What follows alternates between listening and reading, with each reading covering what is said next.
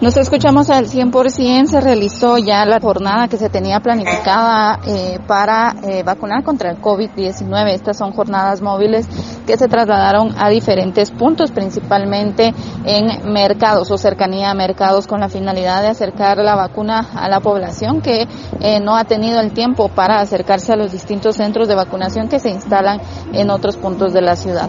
Dalia Leales del Centro de Atención Permanente y explica que ha sido de bastante beneficio y han tenido respuesta positiva estos tres días en, en estos sectores que ya planificamos, verá que fueron planificados la semana pasada, el día de hoy culminamos, pero ya en la reunión del COE que tendremos el día martes ya vamos a decidir dónde vamos a vacunar, ¿verdad? esperamos poder hacerlo, queremos ir hasta el Parque del Majestán, el Calvario también, ¿verdad? El Bolívar, esperamos poder organizarlo, ya que estamos viendo que la población está respondiendo, ya que el día de ayer pues vacunamos ya más de 400 personas en la terminal, entre ellos muchos eh, y choferes de microbuses, ¿verdad? Esperamos que el día de hoy aquí en la, en la democracia también se lleve a cabo esta, esta afluencia de personas, ¿verdad? De este sector, como son los de los choferes.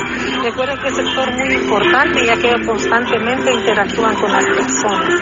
Hacemos un llamado el día de hoy a todas las personas que están aquí en el Parque Benito Juárez, todos los negocios alrededor, ya que estamos llegando cerca de ellos hasta el lugar de trabajo, para que puedan venir a vacunarse. En 28 días les tocaría su segunda dosis, ¿verdad? Es importante vacunarse, ya que sabemos que el COVID es una enfermedad que puede ocasionar la muerte y la vacuna puede prevenir que puedan ser hospitalizadas las personas o puedan eh, ocasionarles la muerte. Según hacen referencia, entonces estarán planteando habilitar otras jornadas móviles en otros sectores como parques y colonias para seguir llegando y vacunando a las personas.